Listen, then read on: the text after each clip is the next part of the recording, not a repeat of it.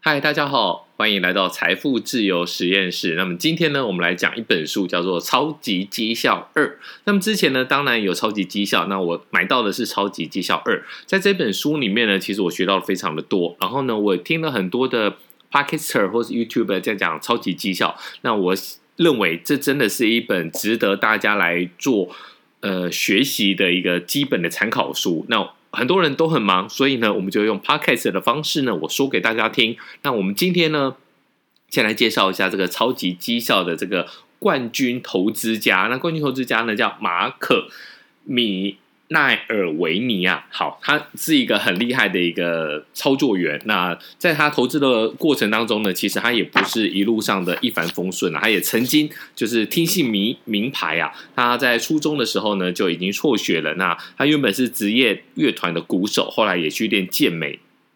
他在一九八零年代的时候，那时候涉足股坛。那大家不要觉得说哇，一九八零，这现在都已经二零二一了，那么久，你这个招式有用吗？其实很多很多的基础，到目前为止呢，我不认为有有需要改变。好，他那个时候呢，其实很多年的时间，那、他把钱都赔光了。那个时候呢，最简单的一个方式就是他。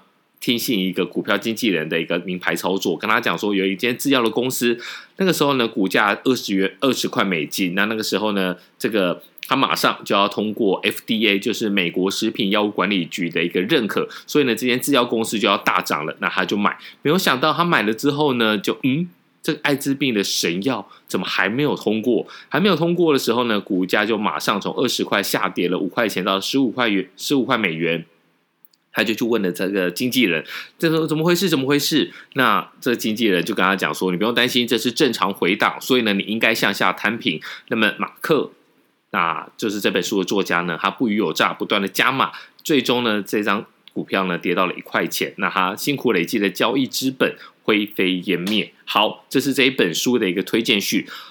这本书的故事，大家有没有觉得很熟悉？我们常常在脸书上面听到了一些大叔，听到老师推荐叉叉叉股票，结果呢，我买进去之后呢，老师老师怎么跌了？结果呢，老师出货却没告诉你，然后最后呢，股票变成了壁纸。这个时候呢，你就知道说不对，但不对的时候为时已晚。所以这本书呢，其实我觉得大家可以把它买下来，然后呢，放在你的书柜里面。你在投资的里面呢，你随时有事情，或是你随时有一些想法，你可以拿出来印证，或是你可以自己买的书嘛，又不是图书馆借来的，你就可以在上面做笔记。我到时呃，在这个时候呢，我有什么想法？那我在这个时间点我做了什么交易？那这交易策略跟书里面讲的交易策略有没有相似的点，或是不对的点？其实你一定要有自己的策略，你才有办法去回头想说，我这个策略我当初怎么想的？那事情的发展跟我想的一样吗？那如果是一样的话，我下一次是不是要加大我的部位？那如果不一样的话，为什么会有不一样？其实你就可以来问我，或是问一些更专业的一些投资人。那在这本书里面呢，其实我觉得最有意义的一件一一个章节呢，就是第八章的最佳部位规模。所以呢，我们今天就来讲这个最佳部位规模。如果大家呃，觉得这呃，我我讲这个书讲的好，或是你觉得你有什么问题的话，你在下面再来五星推荐来留言，那我们再来讲其他的一个章节。那我觉得这本书我一拿到，我就先先看那个第八章最佳部位规模，因为不管怎么样，其实在投资的路上啊。你择时进出，就是说啊，最近美股跌很多，我赶快进去买 SPY、买 VOO、买 AVV，我呃等它这些大盘回档哦，或者向上的时候，我就可以获利。或是呢，最近这个 Fans 这些尖牙股跌很多，我应该这时候买进，或是向下摊平，我可以获得很多的利益。那其实，在很多的投资的研究里面已经告诉大家了，就是说你择时进出对你股票的影响，你的获利的影响其实并不大，有九成。影响你这个赚大钱或是赔大钱最大的问题在于你的部位。如果你的部位有调控好的话，其实你大概就已经立于不败之地了。好，我们先来讲一下交易承担的风险。其实，呃，你要看你的投资的上档获利跟你的下档的一个风险，那就就是你的风险报酬比。那风险报酬比，其实我们之前有讲过了。如果大家有兴趣的话，可以再往前去听之前的一个集数。那我们今天来讲一个最佳投资部位。简单来讲。在这个作者里面告诉我们说，部位规划的一个设定准则，第一个，你承担风险的话，你要占账户总值的一点五到二点五趴，是什么意思？就是说，你今天如果要做一个短期买卖的话，你应该要把你的部位拆分成小的部位。比如说，你今天有一档你觉得非常非常看重的一个股票，比如说。我自己好了，我是把它放在钱柜，但是呢，钱柜你也不能超过你的二十五趴，就是你四分之一。所以呢，你没有超过四分之一的情况之下，你的亏损你就尽量把它压在一点五到二点五趴。什么意思？就是说你不不要让你的整体的部位有太大的一个伤害。那如果大家觉得，哎，怎么会？如果没有把部位放大的话，有获利吗？好，我们今天来做一个简单的一个计算。你把你的部位的一半，百分之五十放在一个某一张股票里面，比如说我的钱柜好了。如果我今天的投资部位是一百万，你把百分之五十的部位，那就是五十万，那你的停损就不能超过五趴。什么意思？就是说你不能够超过五趴再去停损，你一定要在五趴打。达到触发这个停停损条件的时候，你就要停损。所以呢，你在这个部位，你只要不超过五趴的停损，所以你这样算下来，你整个账户净值，你就可以把这个停损的部位压在二点五趴。为什么要这么做？呃，如果你太积极停损，比如说很多人买，哇，我今天十点买，哇，十一点怎么向下了，我就停损。你这积极的停损里面，第一个你会有交易的费用、摩擦的成本；第二个的话，其实你没有办法来，呃，确实的来。赚到一赚的涨幅啊，你可能就是一个市场的杂讯就把你洗出去了，那这个部分就非常的可惜。但是如果你的停损太大的话，你呃就是你把停损设得太宽松的话，你可能一次损失太多钱。那损失太多钱的话，就会有一个致命的风险，那就是影响到你的本金的部位。影响到你本金的部位，大家要记得，你从一百万元的投资，那么跌到了五十万，那你损失多少？损失五十趴。那你记得这五十趴。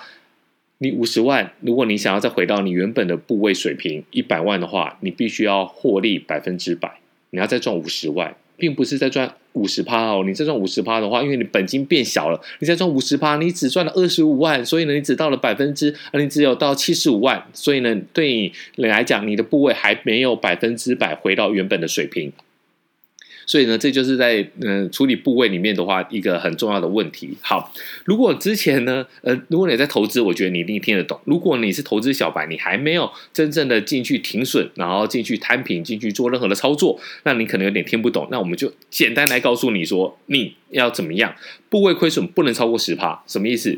如你今天有一百万，那你的部位不能够赔超过十万。如果赔超过十万，那不管怎么样，你就是先砍。你有可能是你把单一的个股的比重拉的太高了，那你也有可能就是遇到了黑天鹅，你有可能就是今天运气不好。但不管怎么样，你不能够不作为，就说啊，我今天怎么会这样子赔一百万？我投了一百万，然后赔了超过了十万，我看看明天会不会涨回来？不行。如果你不知道发生什么事情，那肯定就是你有什么事情发生了，但你不知道。所以呢，你倒不如就是先退后，你先砍掉你的这个亏损的部位，然后呢，维持你的本金。你往后退一步，然后看看说到底市场发生了什么事情，会不会是单纯的一个波动，还是你真的呃遇到了一个坑？那你遇到坑最怕的就是你在流沙里面越陷越深。所以呢，如果这非常的重要，你的投资部位亏损超过十万。你有一百万，你赔了十万，这种账上的损益，如果未实现的损益已经跌了超过十万，就是十趴，那你就马上先砍了再说。好，那再来单一部位不要超过五十趴，这就是我们刚才一直提到的，你把篮子里面的鸡蛋放在所有的篮子里面，那其实不是大好就是大坏。那我们听过很多很多的受访者，他讲过一句话啊，算命的跟我说，呃，我的人生不是大好就是大坏。那这个是。你的人生故事，那你在股票市场里面的话，如果听到这样子，那通常都是大坏。好，那再来，你投资的股票，很多人会想说，哦，我到底要投资几档？其实你最好不要超过十二档。那在十二档里面的话，其实你可以把它分类。像我自己，其实我以个股来讲，我是超过十二档，但是呢，我并不是这样子分，我把它分成就是我自干 ETF 的一个小小概念啦，就是呃，并不是市值加权或者什么的，我就是说。在银建的部分呢，我把它投资分散，所以呢，银建类股里面包括宏普、包括海月、包括其他的，呃，这些我都把它放成是一种类股。那因为其实景气的一个波动，以房地产来讲，大家简单就是买地。那买地的时候呢，在推案的时候呢，就直接往上，那大家入类股就会轮动。那你说，那我为什么不特别买单一呢？因为你并不知道说。在公司治理上面，你单一个股会不会出问题？所以呢，我就把它分散在这几家大型的建商或是大型的营造商里面。如果你今天踩了一个雷，你也不会死。对不对？所以呢，我大概就是把银建股分成一类，然后呢，过去有金融股的时候是金融股分成一类，但我也不会像很多的存股达人或是存股老师，我兆丰我就要买到一千张、两千张、三千张。好，兆丰是公股，真的不会倒吗？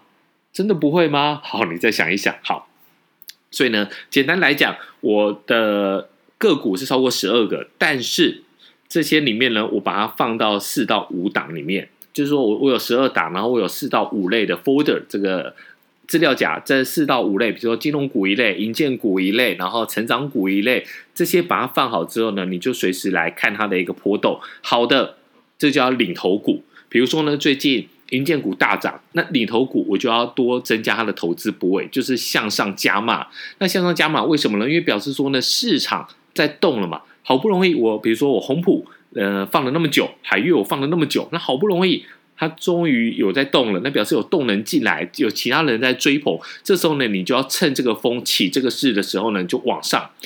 人家讲说做股票呢，就是涨时重势，就是今天在谁哦，大家已经投入了，你就有点像动能交易派 momentum 一样，你就是加码往上。那跌时重质，那就往下跌的时候，像这个礼拜其实台股跌蛮深的，你就要看看说，呃，盘点。你到底有哪些股票是很久没有动，或是跌档过深，或是你当初买入的这个原因？你希望说，呃，它可能会有一个，比如说一个药会得到药证，或是哪个药没有办法拿到，那你这时候如果你买入的这个原因消失的时候，你就要赶快把它砍掉。所以呢，你大概在在持股方面，大概要四到五个资料夹。那这四到五个里面的话，你才比较好顾。如果呢你买太多的话，那你确实是没有办法的。好，那我们刚才提到说，股票在动的，这个就是领头股。在这个领头股在带领的过程当中，你就可以把一些嗯，怎么放了半年、放了三个月都没有在动的股票，就算是亏损，你小小的砍掉，你赶快加码到在领头股里面，那赚取一大段的一个波段的一个获利。那这个今天我来分析的，这是我个人的一个投资的。经验啊，那绝对不是给你投资的建议。然后呢，刚刚讲的这几个准则呢，是《超级绩效二》这本书里面来提到的。如果大家有兴趣的话，可以去买这本书。那如果大家觉得说，哎，我讲的还不错，然后再加上我一点点个人的分析，你也。觉得哎，这样好像可行，你也愿意来试试看的话，那请大家在下面五言五星留言，那让我知道。那我们再讲啊，其他的一个章节。那我记得，呃，最重要的就是这第八章。如果大家真的舍不得买书，你去书店，你翻一翻，你记得先看第八章。我相信你翻了之后，你就会想要把它带回家。